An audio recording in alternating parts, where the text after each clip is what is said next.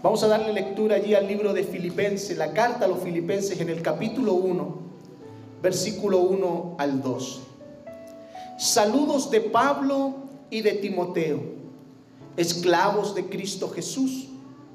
Yo, Pablo, escribo esta carta a todo el pueblo santo de Dios en Filipos, que pertenece a Cristo Jesús, incluido los ancianos gobernantes y los diáconos. Que Dios nuestro Padre y el Señor Jesucristo les den gracia y paz. Gracia y paz. Amén. Tome asiento, hermano. Y cierre sus ojitos allí sentado. Padre, hemos leído tu palabra, Señor.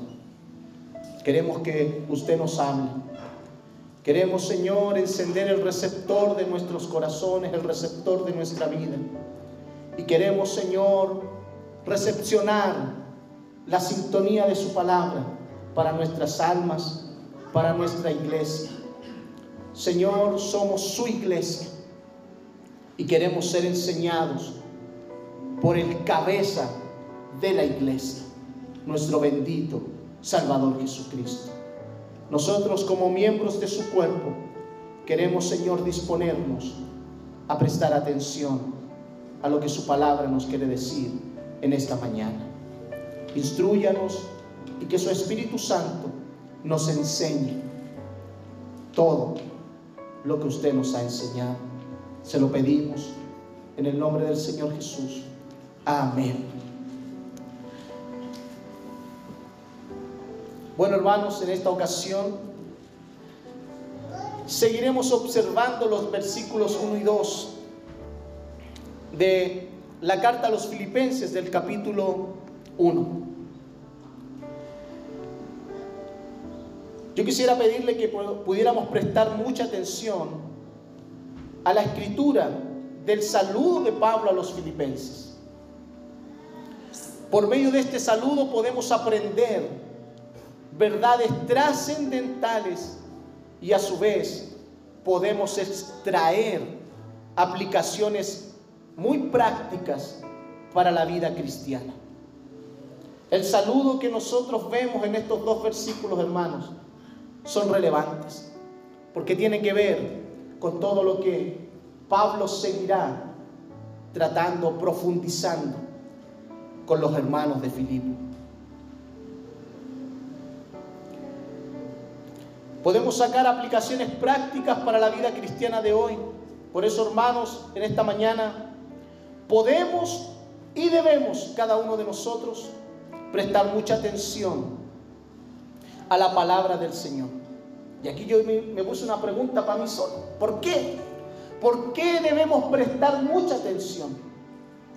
Porque Dios nos ha hablado. ¿Le suena o no? ¿Por qué debemos prestar mucha atención? Porque Dios nos ha hablado. No le va a hablar el hermano Sergio. Es Dios quien nos ha hablado. Y nos seguirá hablando. Y continuará hablándonos a través de su palabra hasta que el Señor Jesucristo regrese a buscar a su iglesia. Si usted está de acuerdo, hermano, con eso, usted dirá, amén. Si usted está de acuerdo en que el Señor nos ha hablado y nos seguirá hablando, usted, si está de acuerdo a eso, dirá, amén. Si hay algo que debemos saber, que la carta a los filipenses va dirigida a una iglesia. Eso es algo importante que Pablo no está dirigiendo esta carta a cualquier persona o a cualquier comunidad. Pablo está dirigiendo su carta a una iglesia. Y esto, hermanos, es una iglesia que se formó producto de la misma predicación de Pablo en sus viajes misioneros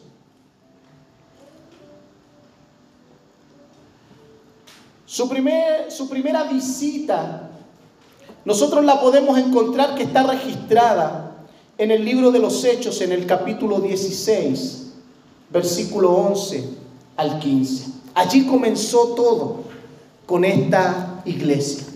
Allí comenzó todo. En el libro de los Hechos, allí muchos denominan el libro de los Hechos de los Apóstoles. Otras personas dicen que debiese llamarse el libro de los hechos del Espíritu Santo. Porque el Espíritu Santo es el que está obrando en todo este proceso, en este registro del libro de los hechos. Y es el Espíritu Santo quien aparta a Pablo con Bernabé. Después de Bernabé hubo hay un pequeño conflicto. ¿ah? Usted sabe que conflictos siempre van a haber. Pero allí, después, Pablo se hace de otro compañero de viaje y incorpora a Timoteo y a Silas. Y en este viaje en particular, Pablo iba con Timoteo y Silas allí en el libro de los Hechos. Capítulo 16, versículo 11 al 15. Se lo quiero leer, solamente ahí sale registrado uno de tantos eh, sucesos en este inicio de este viaje de Pablo. Versículo 11 dijimos, subimos a bordo de un barco en Troas, navegamos directo a la isla de Samotracia y al día siguiente desembarcamos en Neápolis de allí llegamos a Filipos, una ciudad principal de ese distrito de Macedonia y una colonia romana. Y nos quedamos allí varios días. El día de descanso nos alejamos un poco de la ciudad y fuimos a la orilla de un río donde pensamos que la gente se reuniría para orar. Y nos sentamos a hablar con unas mujeres que se habían congregado allí. Una de ellas era Lidia, de la ciudad de Tiatira, una comerciante de tela de púrpura muy costosa, quien adoraba a Dios. Y mientras nos escuchaba, el Señor abrió su corazón y ella aceptó lo que Pablo decía. Fue bautizada junto con otros miembros de su casa y nos invitó a que fuéramos sus huéspedes. Si ustedes reconocen que soy una verdadera creyente en el Señor, dijo ella, vengan a quedarse en mi casa y nos insistió hasta que aceptamos. Aquí comienza todo con la iglesia de Filipo.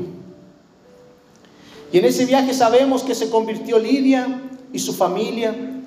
También probablemente cuando nosotros seguimos la lectura, la mujer que tenía un espíritu de adivinación, la cual fue libre en el nombre de Jesús. Y producto de ese milagro, Pablo y Silas van a la cárcel.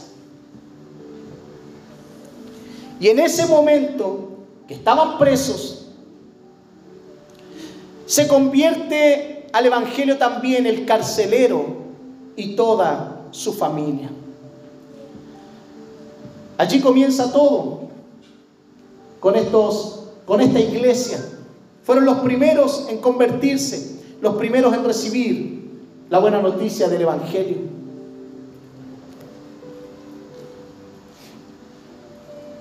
Eh, transcurrido ya, hermanos,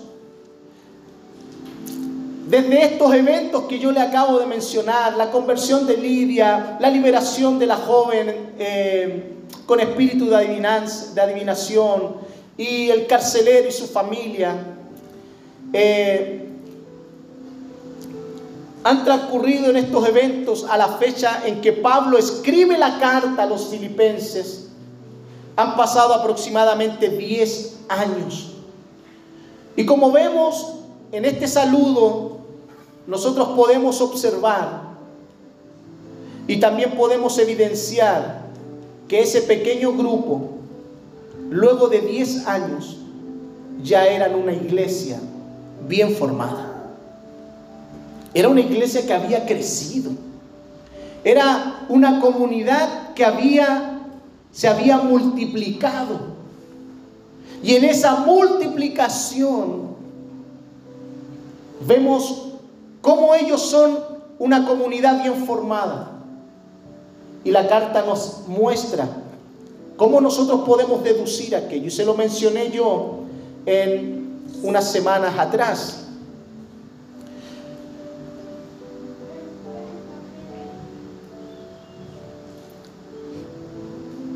¿Cómo lo notamos? En cómo Pablo se dirige a los santos allí en el, en el versículo 1 y llama a, las, a la iglesia, a los hermanos, los santos. Que esta carta va dirigida a los santos y a los ancianos y diáconos. Ya había, ya había en ese lugar un pastor. Ya en ese lugar ya habían colaboradores fieles. Y yo aquí hice un paréntesis porque normalmente nosotros vemos esto y, bueno, un anciano, los diáconos, ¿ya? Pero aquí yo quiero hacer un pequeño paréntesis para que podamos enriquecernos. Por eso, entre paréntesis, los ancianos que Pablo menciona, aquí no se refiere a personas de edad avanzada sino que es un término que se le da a los pastores, a los cuidadores del pueblo santo de Dios. Y los diáconos también es un oficio desempeñado por hombres de buen testimonio y llenos del Espíritu Santo. ¿Y cómo nosotros sabemos que esas son las cualidades de un diácono? Nosotros tenemos que ir al libro de los Hechos, cuando existió conflicto entre las viudas de los gentiles y de los judíos. ¿Y qué dice Pedro? Le dice a la iglesia, nosotros no podemos descuidar el estudio de la palabra y la oración por atender a estas necesidades. Y Pedro le dice a los hermanos, a la comunidad, a la iglesia, busquen entre ustedes siete varones de buen testimonio y llenos del Espíritu Santo. Esos fueron los primeros siete diáconos que la iglesia tuvo en sus inicios. Y son las cualidades que califican a un diácono en la comunidad de la fe un buen testimonio y lleno del Espíritu Santo. Estas dos cosas completan el listado que Pablo le menciona allí en la carta a Timoteo y a Tito con referente a las cualidades de los que anhelan obispado, los que anhelan servir, porque eso significa un obispo, un anciano, un pastor, sirven y son cualidades. Y Pablo menciona muchas más, pero aquí Pedro en estas dos cosas encierra todo aquello. Porque un buen testimonio y una llenura del Espíritu Santo en la vida de un creyente lo formará y lo hará calificar en todo lo demás que Pablo menciona en esa carta. Por eso, hermanos, quise abrir este paréntesis porque muchas veces nosotros no, no sabemos o desconocemos a la hora también de ver entre nosotros las personas que sirven. Oh, me cae bien, tiene buena labia, démosle la oportunidad, Norma. Eso ha traído a lo largo de la historia de la iglesia muchos conflictos muchas dificultades. Y la escritura nos da los parámetros correctos para aquellos que anhelan, porque es un buen deseo y debe existir en cada uno de nosotros ese buen deseo de servir. Cierro paréntesis.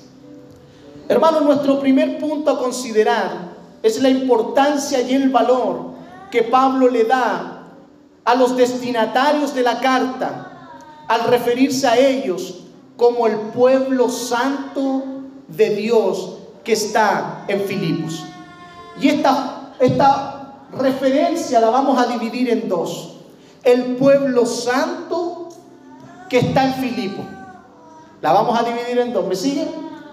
El pueblo santo y los que están en Filipos.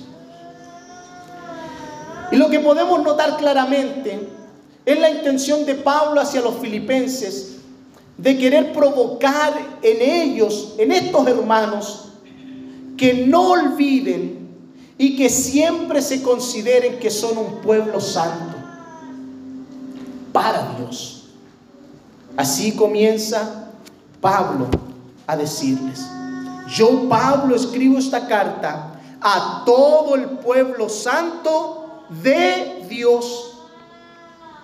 Y esto es algo que Pablo quiere que los hermanos de Filipo y Dios quiere que en esta hora nosotros también comprendamos.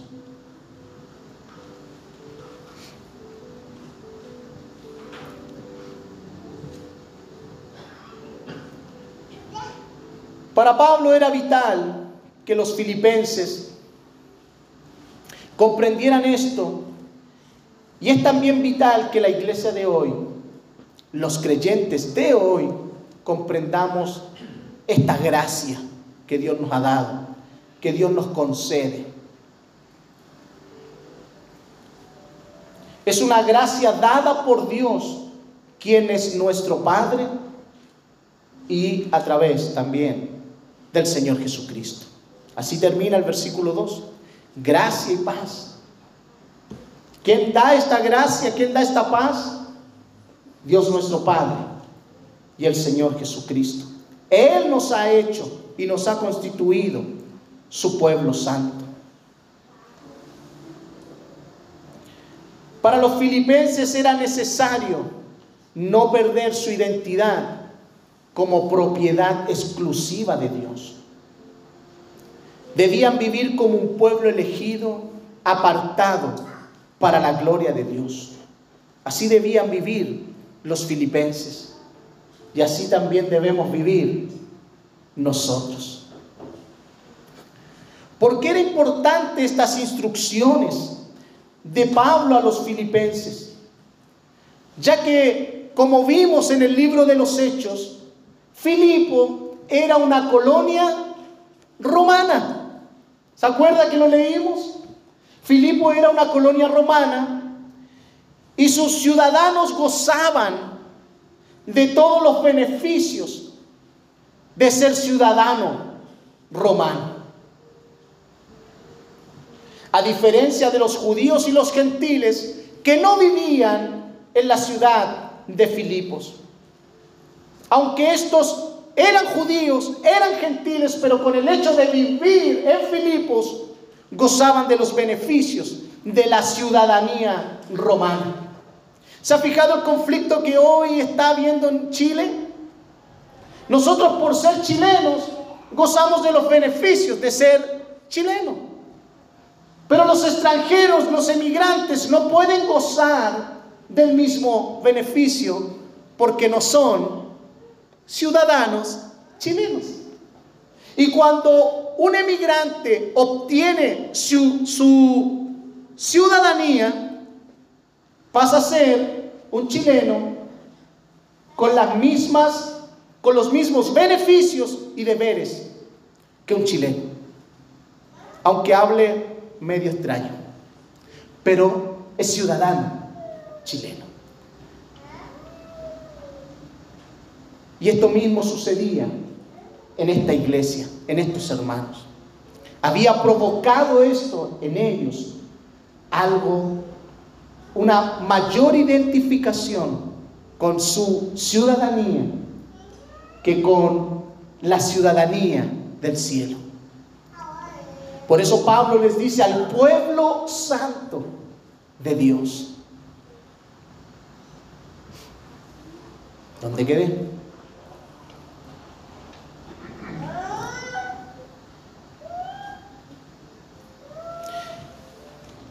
Eso provocó en ellos en los eh, eh, creyentes de Filipo un cierto apego y una cierta estabilidad que los llevaba a tener un apego incorrecto a esta ciudadanía. Pablo quiere que no se acomoden a ese beneficio que los puede arrastrar a perder su verdadera identidad como pueblo santo de Dios. Y esto nosotros lo podemos saber por lo que Pablo les instruye más adelante, eh, más adelante en la misma carta a los filipenses, en que nuestra ciudadanía está en los cielos. Allí en Filipenses capítulo 3, miren, capítulo 3, versículo 20.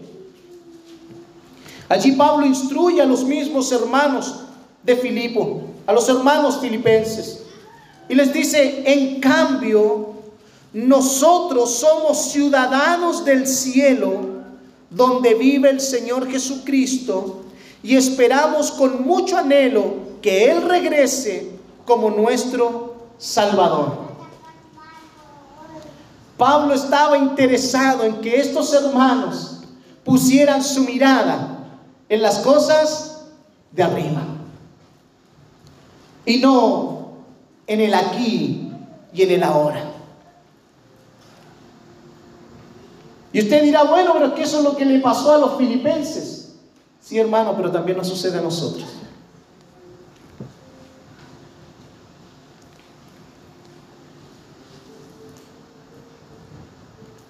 Por eso Pablo les exhorta a no olvidar que nuestra esperanza y nuestra verdadera patria está en los cielos y no en esta vida. Por eso Pablo le dice al pueblo santo de Dios, porque Pablo quiere que los filipenses comprendieran y vivieran como propiedad de Dios. Hermanos, tú y yo debemos vivir en este mundo como propiedad de Dios. Porque nuestra ciudadanía, nuestra legítima ciudadanía está en los cielos.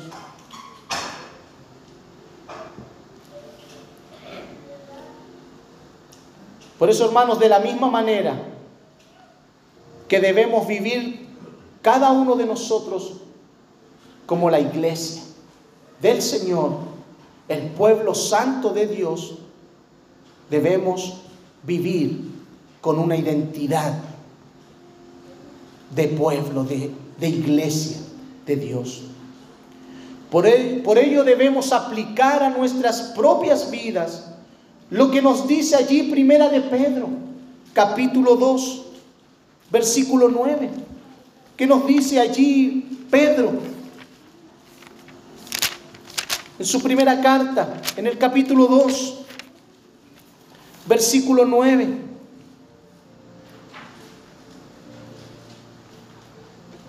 Pero ustedes no son así porque son un pueblo elegido, son sacerdotes del rey, una nación santa, posesión exclusiva de Dios. Por eso pueden mostrar a otros la bondad de Dios, pues Él los ha llamado a salir de la oscuridad y entrar en su luz maravillosa. Hermano, somos el pueblo de Dios. ¿Se ha fijado cuando cantamos? Somos el pueblo de Dios. Ahora quizás, y eso es lo que esperamos, que cuando cantemos esa canción, usted recuerde estas palabras. Y cantemos con el entendimiento, sabiendo que somos su pueblo, somos su iglesia. Y Él nos apartó como posesión exclusiva para Él. Hermano, no nos mandamos solos. Si el problema de la iglesia de hoy existe en aquello, Decimos, Dios nos ha hablado, pero hago lo que yo quiero.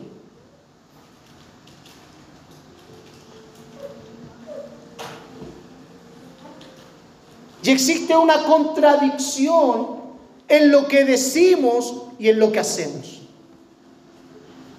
Decimos Dios nos ha hablado, pero terminamos haciendo lo contrario a lo que Dios nos ha hablado. Y dígame que eso no ha traído mucha deshonra al pueblo santo de Dios. ¿Cuánta gente, cuántos no creyentes dicen, conozco uno, supiera y tú? ¿Qué le dice usted a ese? ¿Qué le dice a usted a alguien que le dice, conozco un hermanito, conozco una hermanita que tiene una lengua Conozco a uno que viera cómo trata a la señora.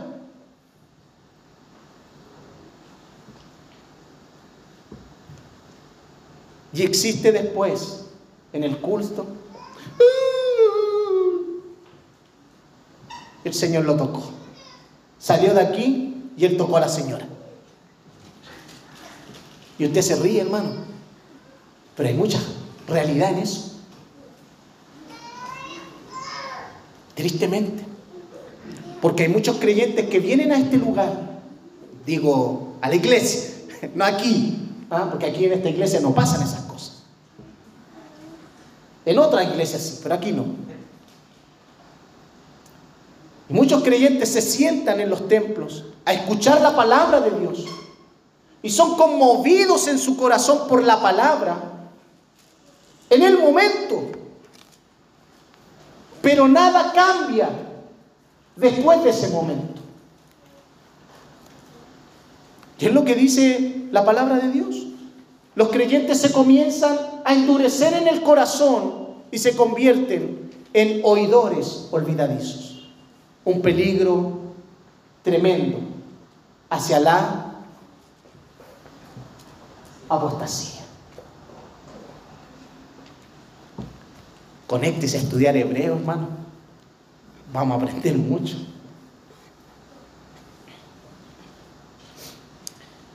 Mire, hermano, acompáñeme ahí a Deuteronomio.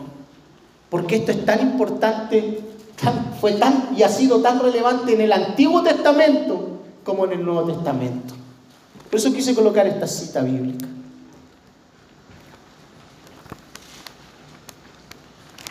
Deuteronomio.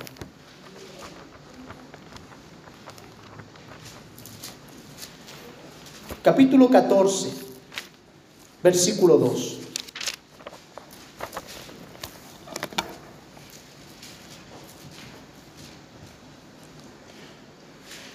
Tú separado como pueblo santo para el Señor tu Dios, y Él te eligió entre todas las naciones del mundo para que seas su tesoro especial.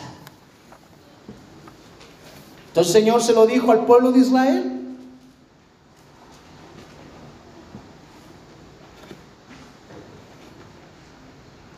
Por eso, hermanos, es vital que vivamos bajo lo que la palabra de Dios nos ha hablado. Debemos vivir en obediencia a ella. Porque el no hacerlo, hermanos, trae consecuencias desastrosas.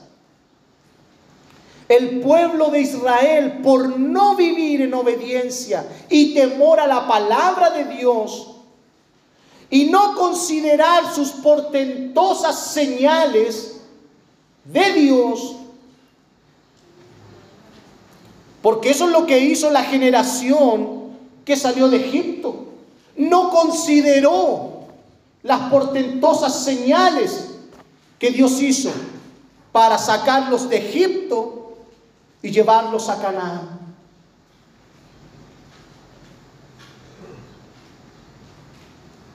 ¿Y qué sucedió? Esa generación pereció en el desierto y no entraron a la tierra prometida, hermanos. Vieron todo lo que Dios hizo y no entraron. No entraron, hermanos. Solo dos. ¿Sabe quiénes entraron? Josué y Caleb. Pero toda esa generación que salió de Egipto y que vieron la obra portentosa de Dios, cómo Dios los sacó con mano fuerte, con mano poderosa, esa generación no entró a Canaán. Sino 40 años como ejemplo para nosotros esa nación vagando en el desierto, cuando estaban a la vuelta de la esquina. Si usted ve un mapa, estaban a la vuelta de la esquina. Y vagaron, vagaron, vagaron por 40 años, por no considerar la palabra de Dios, por no considerar las obras portentosas maravillosas de Dios. Y usted dirá, si yo hubiese visto eso, pero hermano, usted ha visto mucho más. No, yo no he visto abrir el mar. Nosotros sabemos que Jesucristo resucitó al tercer día y que en Él hay vida eterna que en Él hay un reposo eterno. ¿Y qué hacemos nosotros? Lo sabemos, lo hemos leído, me lo contaron. Me lo dijo mi abuelito, me lo dijo mi mamá cuando yo era niño. Yo fui a la escuela dominical, las tías me enseñaban y me mostraban aquello. Pero no consideraron, y muchos creyentes no consideran la obra portentosa de Dios y producto de eso, hermano, puedes perecer y no entrar al reposo que Dios ha prometido. Es un peligro no considerar lo que Dios ha hecho. Él nos ha apartado como su pueblo santo. Nos ha hecho su iglesia. Y la escritura se enseña claramente que Él dio su vida por la iglesia. ¿No es la instrucción de Dios a los esposos con sus esposas? Amen a sus esposas como Cristo amó a la iglesia. ¿Y cómo Cristo amó a la iglesia? Dio su vida por ella. No voy a hablar de los matrimonios, pero el Señor ama a su iglesia. Y si el Señor ama a su iglesia, si el Señor ama al pueblo santo de Dios, nosotros debemos también amar a la iglesia. No, es que no me cae bien. Pero Dios amó a ese que no te cae bien y dio su vida por él. Así como Él también dio su vida por ti. Y que quizás si le preguntamos al otro, tú tampoco le caes bien. Pero ¿quién dice que debemos caernos bien? Y que debemos ser monedita de oro para todos, para amarnos. Si nosotros debemos tener las evidencias de Dios y que deben ser suficientes para movernos a nosotros, a considerarnos y a considerar al que está al lado nuestro como posesión de Dios. Porque Dios nos ha constituido su pueblo santo. No sé si me sigue.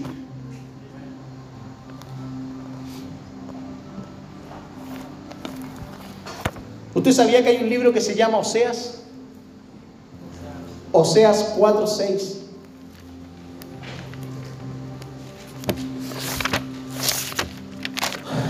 Oseas 4:6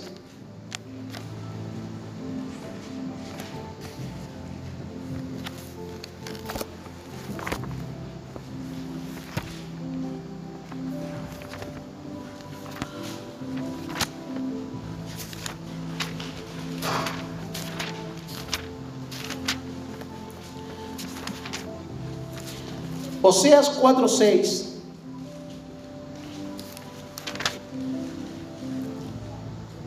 ¿Qué dice?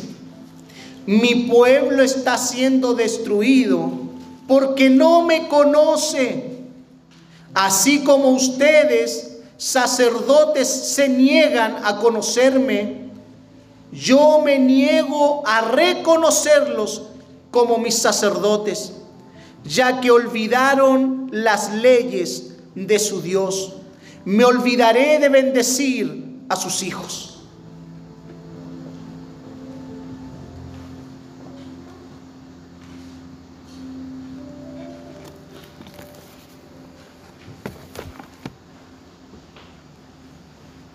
El pueblo muchas veces, la iglesia, los creyentes, pero el pueblo de Israel pereció por falta de conocimiento.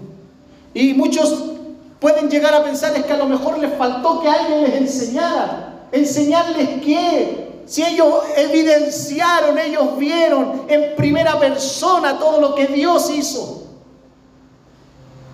Es que lo que ellos vieron no transformó el corazón, el interior. Ellos desestimaron a Dios. Y pereció por esa falta de entendimiento, de discernimiento. No del conocimiento intelectual, sino del, del discernimiento de lo que sabemos, de lo que hemos visto de lo que hemos oído. Por eso Hebreos, ¿qué nos dice? No descuidemos lo que hemos.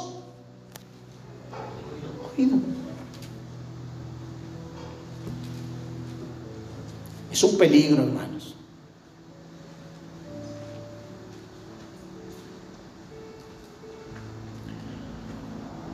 Por ello, hermanos, debemos creer y vivir en obediencia a la palabra del Señor.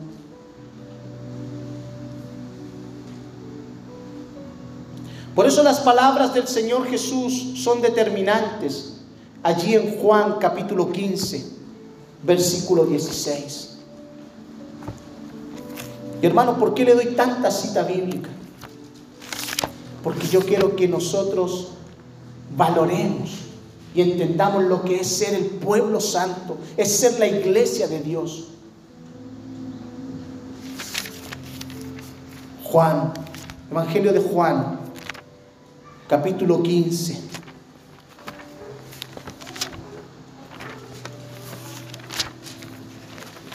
Para que no desestimemos lo que Dios, a lo que Dios nos ha constituido. Versículo 16. Ustedes no me eligieron a mí, yo los elegí a ustedes. Es determinante. Ustedes no me eligieron a mí, yo los elegí a ustedes, dice el Señor. Él nos ha hecho de su propiedad. La elección es de Él, no nuestra. que a veces cantamos, yo he decidido seguir a Cristo. Y nos atribuimos algo que hizo Él. Él nos eligió a nosotros y no nosotros a Él. Por eso es determinante porque cuando el creyente entiende esto, hermano, cambia la perspectiva del Evangelio. Oh, yo estoy aquí, yo estoy insertado en la iglesia, estoy insertado en el pueblo santo de Dios. Soy su iglesia porque Él así lo determinó. Soy miembro del cuerpo de Cristo porque Él lo determinó. No porque yo quise. Él lo eligió. Él me eligió. Él te eligió. Y eso es, maravilloso, hermano, porque no depende de nosotros. Él nos eligió. El Señor nos ha elegido y no nosotros a Él. Por eso, hermanos, El Dios de las Escrituras nos ha hecho su pueblo y debemos aprender a vivir en ese pueblo para la gloria de Dios. Porque Él nos ha constituido una gran familia. Él nos ha hecho una gran familia. ¿No me cree? Efesios 1.5. Efesios 1.5.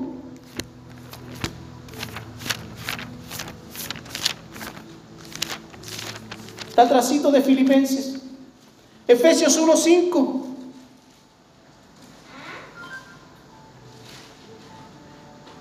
Dios decidió de antemano, de antemano, adoptarnos como miembros de su familia al acercarnos a sí mismo por medio de Cristo.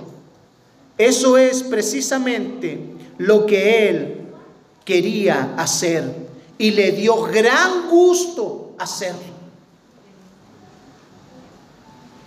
A Dios le dio gran gusto hacerlo.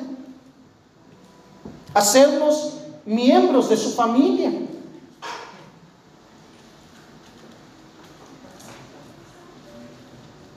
No sé si usted lo alcanza a ver, hermanos. Yo no sé si usted lo alcanza a, sobrepesar lo que significa ser miembros de la familia de Dios. Tenemos un gran Padre, un gran Dios.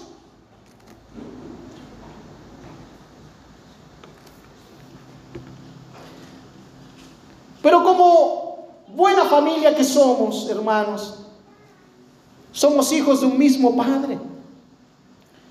Por eso, hermanos, debemos considerar un honor ser parte de la familia de Dios. Por eso hasta el mismo Señor Jesucristo nos llama a sus hermanos. En Hebreo 2.11, lo vimos. Lo vimos en Hebreo 2.11. Para los que no están allí estudiando, se lo vamos a leer. Hebreos 2.11. Por lo tanto, Jesús y los que Él hace santos tienen el mismo Padre. Por esa razón, Jesús no se avergüenza de llamarlos sus hermanos. Somos una gran familia.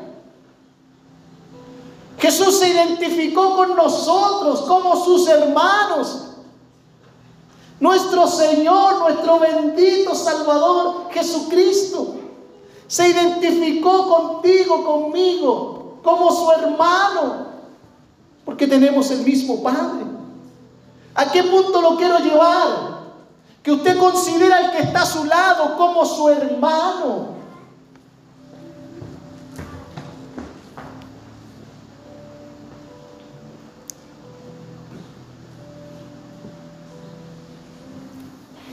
Tengo que alambrarlas. A veces nos miramos así de reojo nomás. El Luis se ríe, pero es que es cierto. Hermanos, somos una familia, somos la iglesia del Señor. ¿Y qué nos enseña su palabra con referente a los miembros del cuerpo? Que cuando un miembro se duele, ¿qué hace el otro? Las otras partes del cuerpo van hacia él. Porque somos un cuerpo. Cuando usted se machuca un dedo, la otra mano dice, no me importa. ¿Qué hace la otra mano? Como que si algo, pero lo va y lo socorre. Porque eso es lo que hace el cuerpo.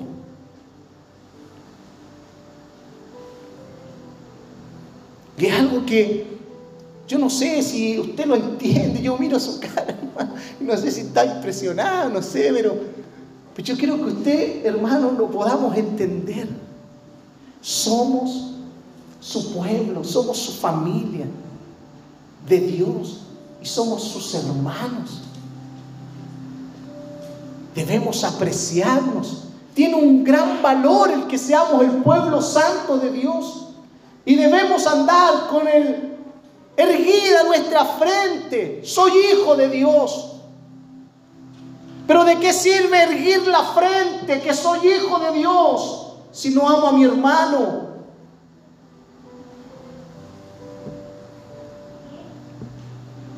Somos una gran familia.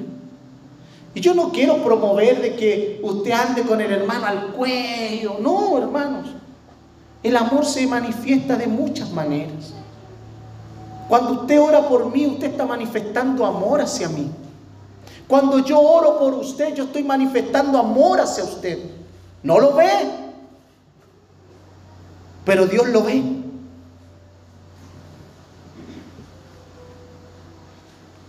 Cuando usted sirve a los demás, usted está manifestando amor a los hermanos.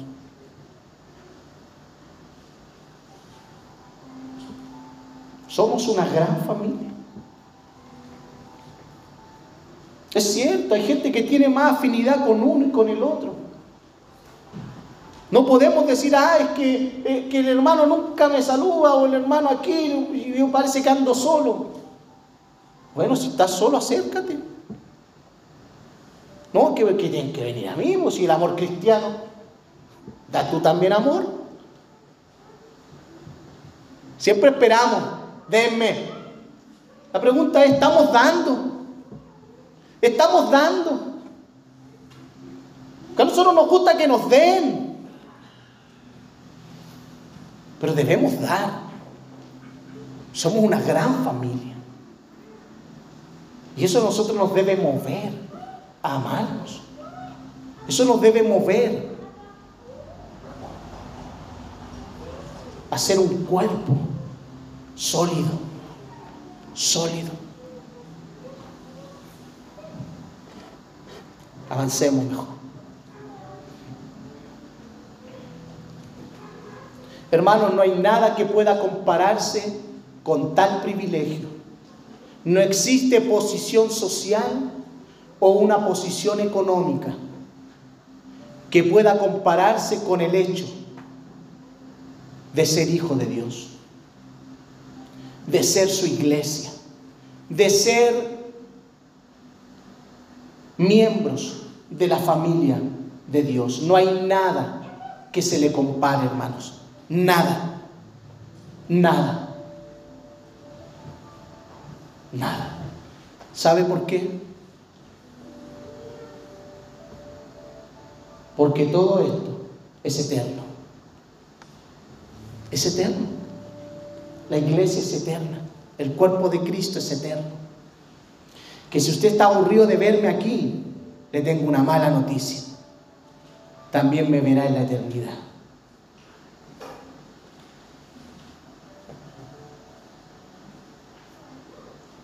Somos un cuerpo eterno.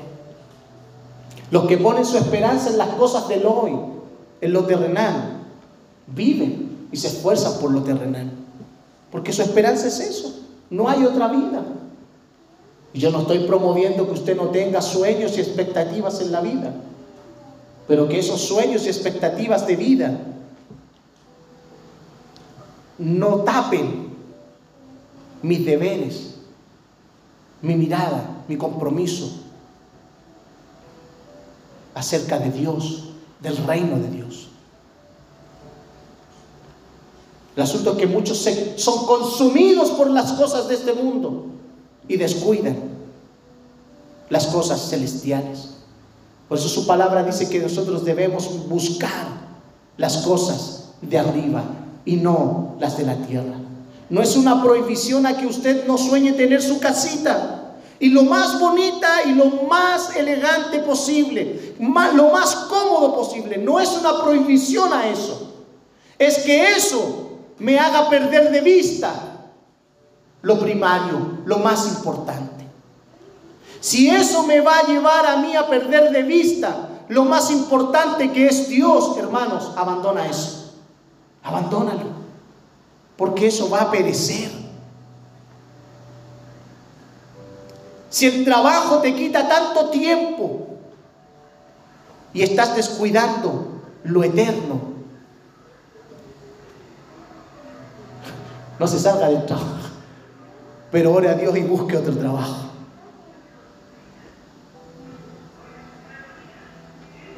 O deje de hacer hora extra. El Señor lo va, lo va a sustentar.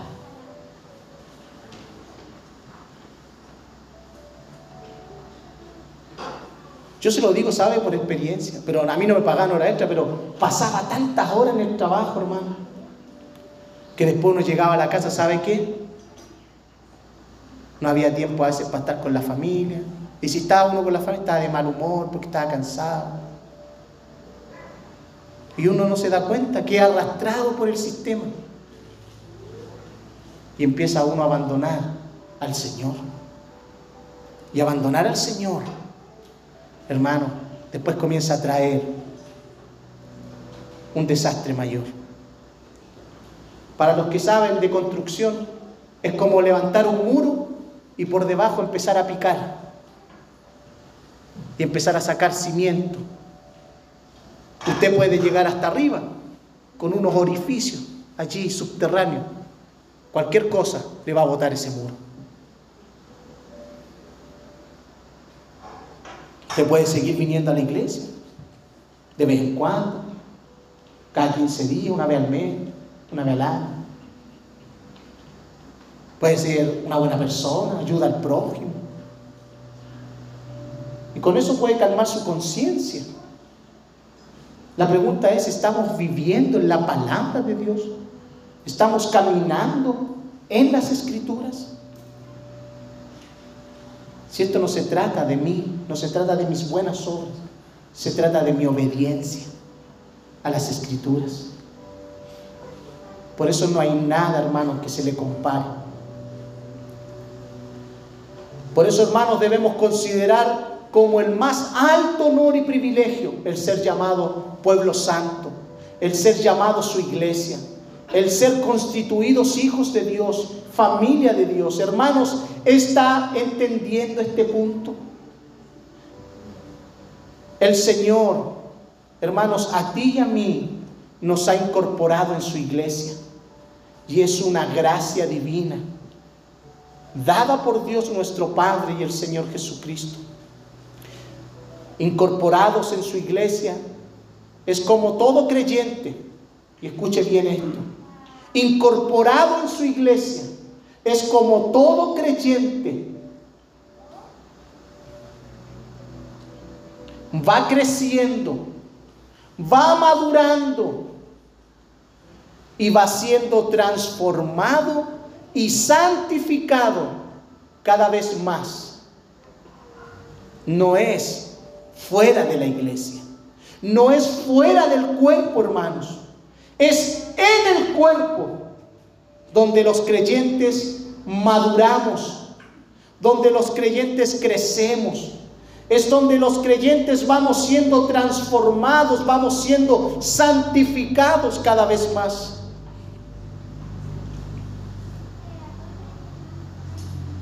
Es Dios que en su iglesia nos permite ser cada vez más santos. Usted no será más santo fuera de la iglesia. No, hermano. No será más santo fuera de la, de la iglesia.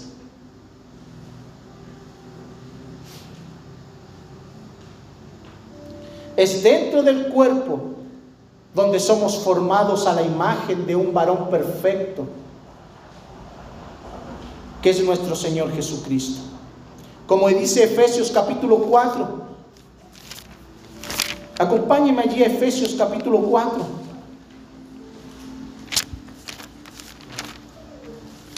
Versículo 11 al 16. Ahora bien, Cristo dio los siguientes dones a la iglesia.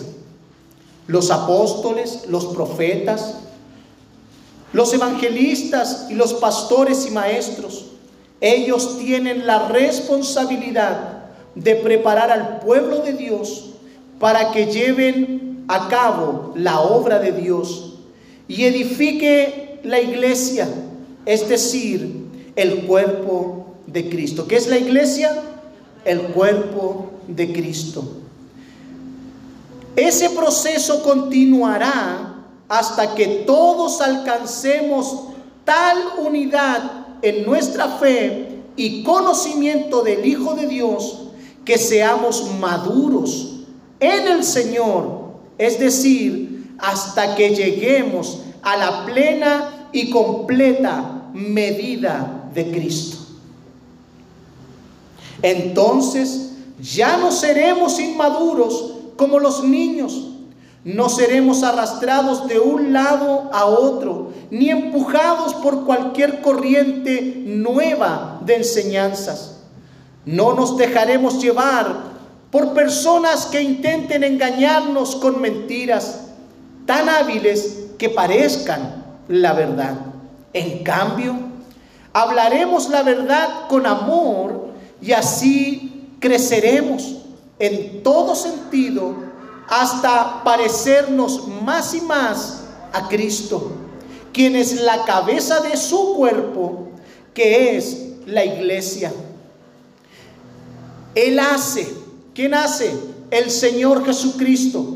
Él hace que todo el cuerpo encaje perfectamente y cada parte al cumplir con su función específica ayudará a que las demás se desarrollen y entonces todo el cuerpo crece y está sano y lleno de amor. Usted es vital. Yo soy vital. El cuerpo, los miembros. Hagamos lo que debemos hacer. Si usted hace lo que tiene que hacer, usted me ayudará a crecer y a madurar y a parecerme cada vez más al Señor Jesucristo. Si yo hago lo que debo hacer, yo le ayudaré a usted a crecer y a ser cada vez más como el Señor Jesucristo. Todos los necesitamos.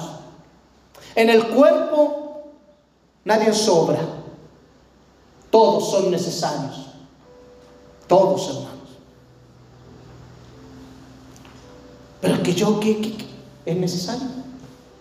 Pero es que yo no sé hablar, ore. Es que yo no sé preparar una clase, ore.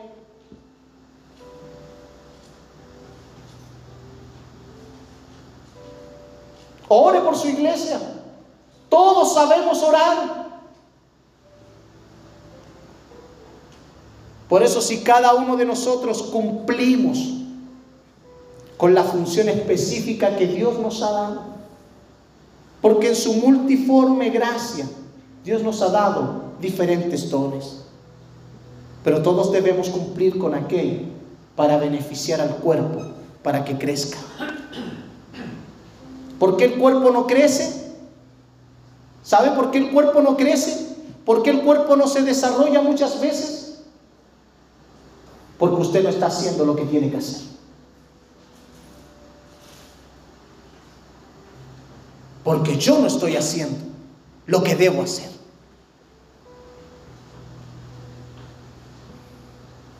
No, es que es culpa de, allí que todo quiere que sea la pinta de él.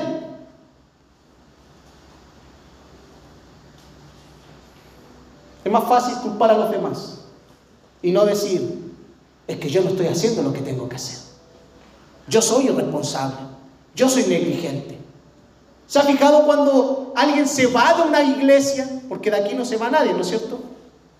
Pero ¿se ha fijado cuando los, los creyentes se van de una iglesia? Me voy, porque aquí no hay amor. Es que aquí no, no hay oportunidad para nada. ¿Usted se ha fijado si algún creyente que se va de una iglesia se va diciendo, hermanos, denme la oportunidad, pastor, denme la oportunidad? Quiero hablarle a los hermanos de la iglesia y que se pare aquí delante de sus hermanos. Hermanos, me voy de esta iglesia porque yo soy flojo, porque yo soy negligente, porque yo soy carnal y amo más el mundo. Por eso me voy. No es culpa suya. ¿Ha escuchado alguna vez eso? No, y nunca lo escucharán. Porque siempre los demás tienen la culpa. Los demás son responsables, no nosotros mismos. El día que maduremos, por eso la palabra de Dios nos dice que debemos madurar. Porque el inmaduro siempre responsabiliza al otro y no se ve a sí mismo.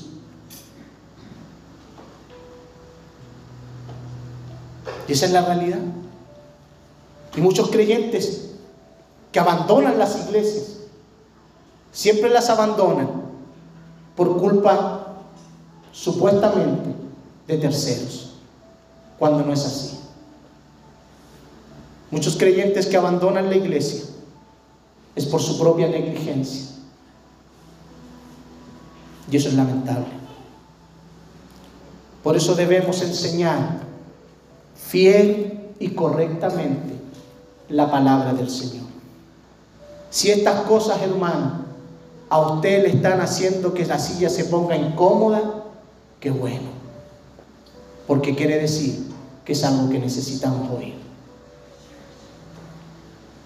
Que necesitamos aprender. Cada sermón, hermanos, que la silla comience a incomodar, dele gracias a Dios. Porque si usted en cada sermón la silla se hace cada vez más cómoda, es porque solamente le están dando lo que usted quiere oír y no la sana palabra del Señor.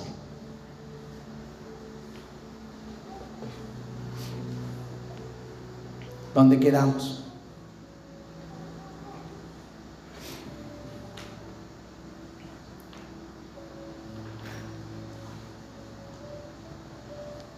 Hermanos, cuando nos detenemos a considerar el poder de Dios y su gracia, veremos lo que éramos antes sin Cristo y lo que hoy somos en Cristo.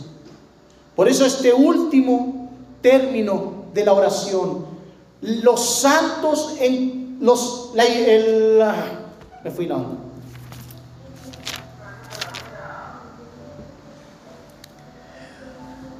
el pueblo santo de Dios que está en Filipo.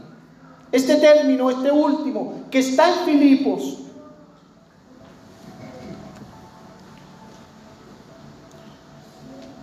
Solo podemos ver el despliegue del gran poder transformador y santificador actuando en la vida de estos hermanos y el gran poder que Dios despliega para nuestras vidas, en nuestro entorno.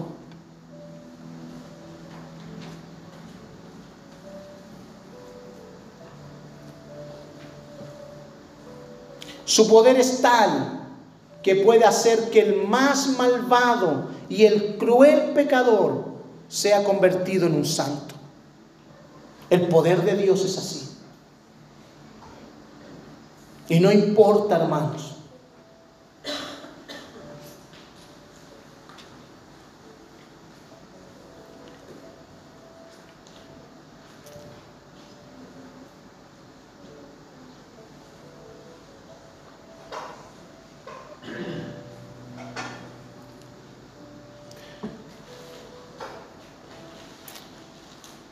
Como dije, el gran poder de Dios puede hacer del pecador más pecador un santo.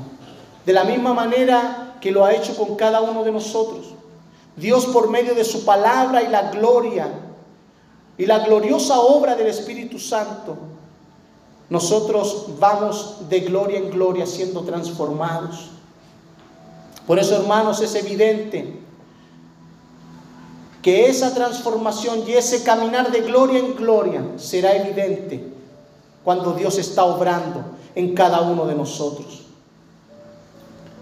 Lo verá tu esposa, lo verá tu esposo, lo verán tus hijos, lo verán tus familiares, lo verán tus vecinos, lo verá tu jefe, lo verá tu compañero de trabajo, lo verán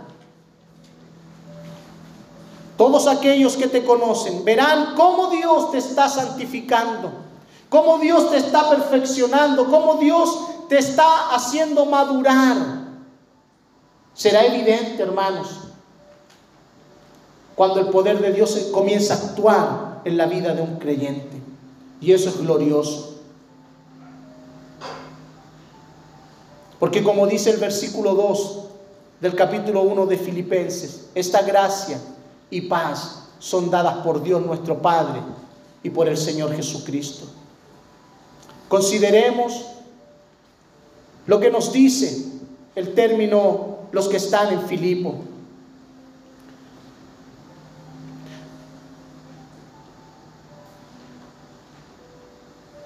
lo que están en Filipos podía ser considerado para muchos irrelevante y sin mucha importancia, como una frase que no tiene mucho que decir. Pero consideremos que Dios apartó a los hermanos de Filipo como su pueblo santo, pero los dejó en la ciudad de Filipo. No los trasladó a un sitio apartado, alejado del mundo. No los apartó de lo que les rodeaba. No les dijo tengan una comunidad apartada del resto. No les dijo sepárense de la gente, sino que todo lo contrario. Dios dejó a su pueblo santo en Filipos. Y eso nos muestra que el poder de Dios es eficaz, hermanos. No importa el lugar, no importan las condiciones que nos puedan rodear. Dios espera de nosotros que seamos santos en medio de un mundo lleno de maldad. Y es exactamente lo que Pablo les instruye allí en Filipenses capítulo 2, versículo 14 al 15. Se lo voy a leer. Hagan todo sin quejarse y sin discutir para que nadie pueda criticarlos. Lleven una vida limpia e inocente, como corresponde a hijos de Dios, y brillen como luces radiantes en un mundo lleno de gente perversa y corrupta. Hermano, Dios nos ha hecho su pueblo santo y nos ha dejado en este mundo para que brillemos en medio de un mundo perverso y corrupto. Yo me recuerdo cuando recién me convertí, ¿saben? Yo no quería ni siquiera ir al colegio. Porque allá se hablaban pura grosería y yo quería estar en la iglesia, en un lugar donde como que todo apartado de las cosas del mundo. Y a veces hay creyentes que quieren vivir así y se apartan del mundo y dejan de brillar porque quieren vivir en una burbuja. Que nada los contamine. No, hermanos, el poder de Dios actúa en los santos para hacer luces radiantes en un mundo perverso y corrupto. Y esa es obra de Dios. Es su gracia moviéndose en su vida, en mi vida, hermanos, para que seamos la luz de este mundo. Nuestro Señor Jesucristo oró por nosotros, así como oró por los filipenses y oró por nosotros. Nosotros eso lo vemos allí en Juan, capítulo 17. El mismo Señor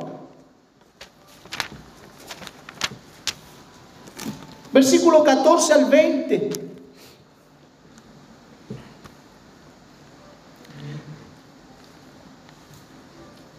El Señor Jesús les dice, les he dado tu palabra y el mundo los odia porque ellos no pertenecen al mundo, así como yo tampoco pertenezco al mundo.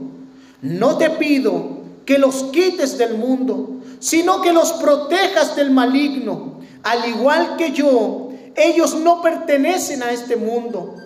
Hazlos santos con tu verdad. Enséñales tu palabra, la cual es verdad. Así como tú me enviaste al mundo, yo los envío al mundo. Y me entrego por ellos como un sacrificio santo para que tu verdad pueda hacerlos santos. No te pido solo por estos discípulos, sino también por todos los que creerán en mí por el mensaje de ellos. El Señor oró por nosotros y su oración está vigente. Su oración nos cubre, hermanos. Él intercedió por nosotros.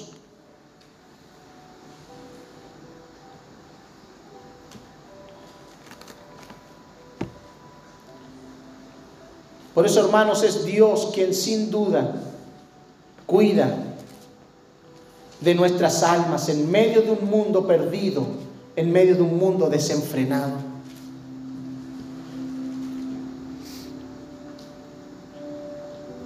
Hay muchos cristianos que, que quisieran salir de este mundo y vivir en una burbuja porque piensan que sólo así sería posible vivir para la gloria de Dios. Y eso es un error. Eso es un error. Eso es una maquinación del diablo. El que haga pensar a la iglesia que debe vivir en una burbuja. Porque el Señor dejó a su iglesia para predicar la buena noticia. Abrazar tal pensamiento como lo hacen las sectas.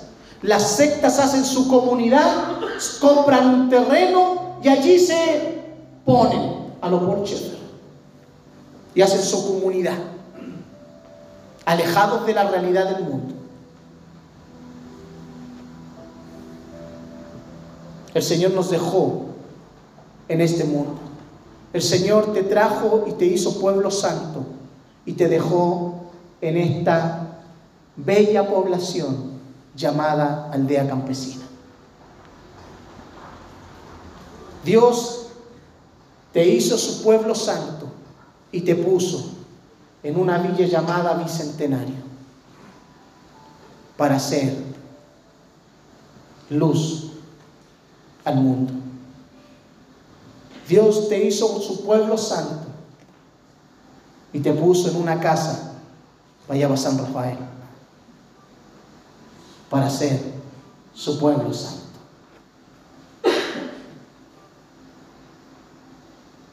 Él te puso en el lugar correcto para que brilles.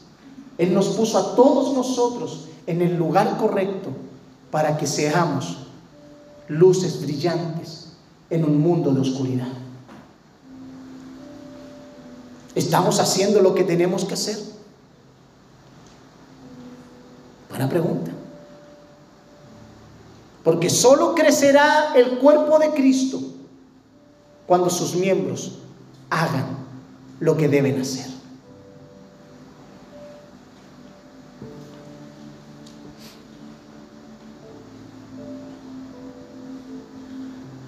Por eso, hermanos, Dios nos ha provisto de todo lo necesario para vivir para su gloria. Nos ha dado a todos por igual su abundante gracia y su poderosa palabra. Él nos ha dado a todos de su Espíritu Santo para poder vivir la vida cristiana, no importando el lugar y las circunstancias. Hermanos, no olvidemos que Pablo, cuando escribió esta carta, estaba preso. Pero eso no fue un impedimento para que viviera para la gloria de Dios y cumpliera con la voluntad de Dios, la cual Dios le había encomendado a Pablo. No fue un impedimento. Ni la cárcel fue un impedimento para Pablo. Porque Dios nos ha provisto de todo lo necesario.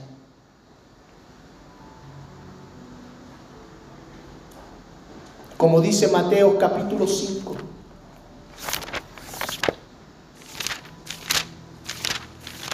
Evangelio de Mateo en el capítulo 5, versículo 14 al 16. Ustedes son la luz del mundo como una ciudad en lo alto de una colina que no puede esconderse.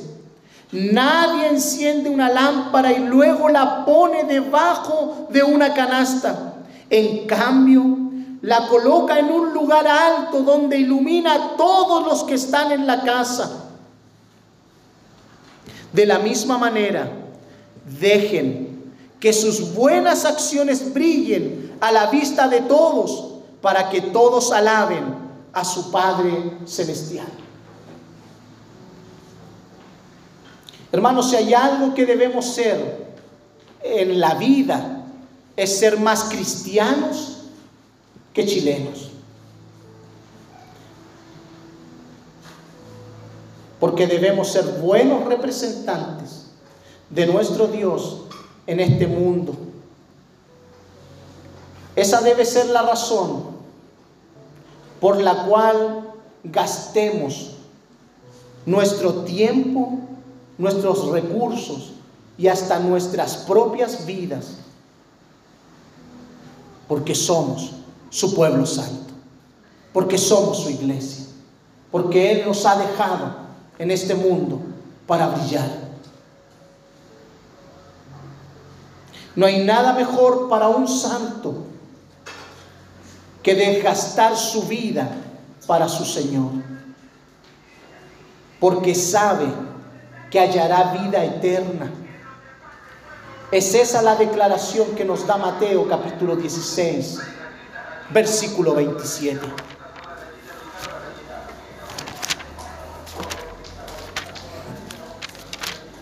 ¿Qué nos dice Mateo capítulo 16, versículo 25? Si tratas de aferrarte a la vida, la perderás. Pero si entregas tu vida por mi causa, la salvarás.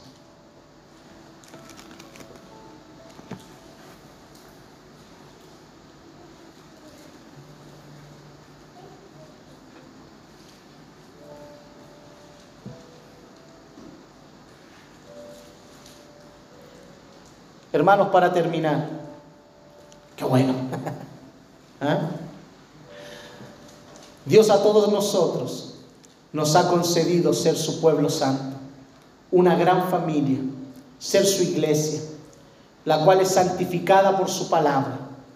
Las escrituras son la verdad para nuestras almas, son las que nos llevan a la unidad del cuerpo de Cristo, que es su iglesia.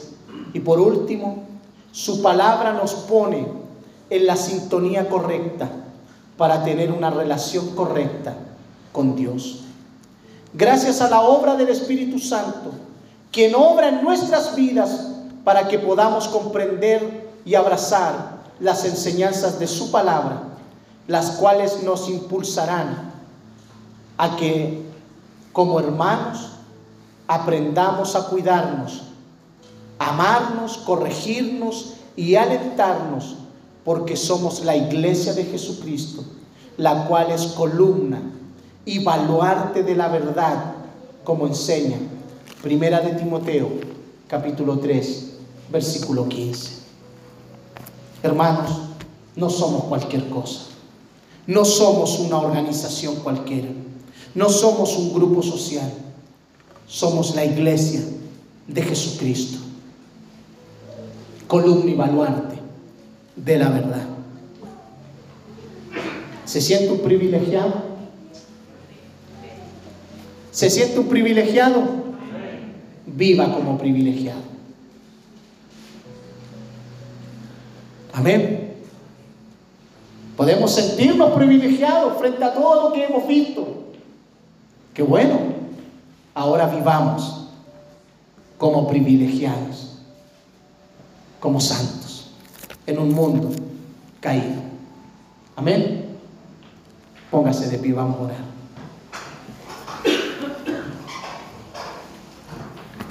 Señor Jesús, le damos muchas gracias, Padre, por permitirnos, Señor, a la luz de su palabra, poder ser enseñados, poder ser guiados por ella, poder comprender, Señor, lo que realmente somos a la luz de su palabra.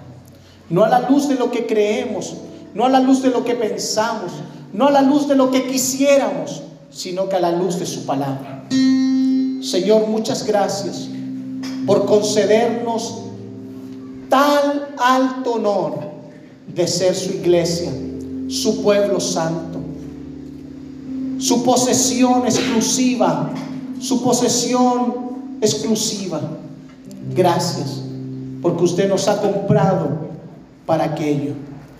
Gracias Señor, ayúdenos a vivir como santos en medio de un mundo en donde usted nos ha dejado para que seamos luces radiantes y brillemos y demos a conocer el Evangelio a los perdidos. Muchas gracias le damos en el nombre del Señor Jesús. Amén.